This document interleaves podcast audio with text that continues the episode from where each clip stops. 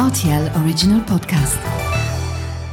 Salut, c'est Mathieu Lopez. Bienvenue pour votre journal du sport de ce lundi 31 octobre 2022. En tennis, Félix Auger-Aliassime a remporté l'ATP 500 de Bâle, son troisième titre en trois semaines après les ATP 250 de Florence et d'Anvers. Le Canadien a dominé Holger Rune en 2-7, 6-3, 7-5. Il sera le premier outsider du Rolex Paris Masters qui débute ce lundi à Paris-Bercy. En Ligue 1 de football, le Paris Saint-Germain a battu 3 sur le score de 4 buts à 3 au Parc des Princes. Marseille n'a pu faire que match nul de partout contre Strasbourg.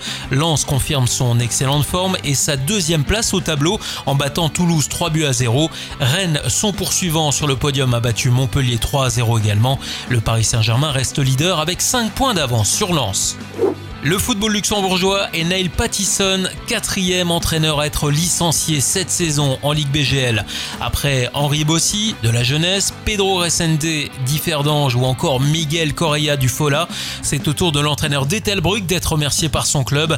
En 8 matchs, l'Etseya n'a remporté aucune victoire. La prochaine journée de BGL se déroulera le 6 novembre au Luxembourg.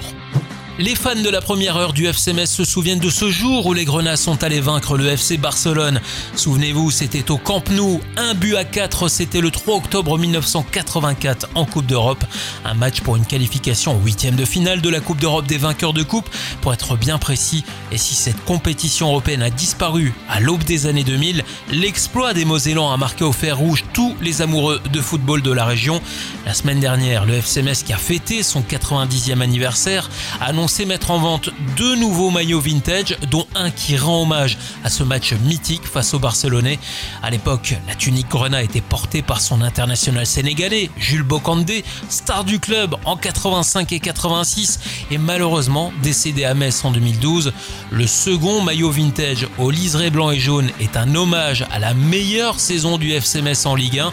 En 97-98, les coéquipiers de Robert Pires étaient à deux doigts de remporter le titre de champion.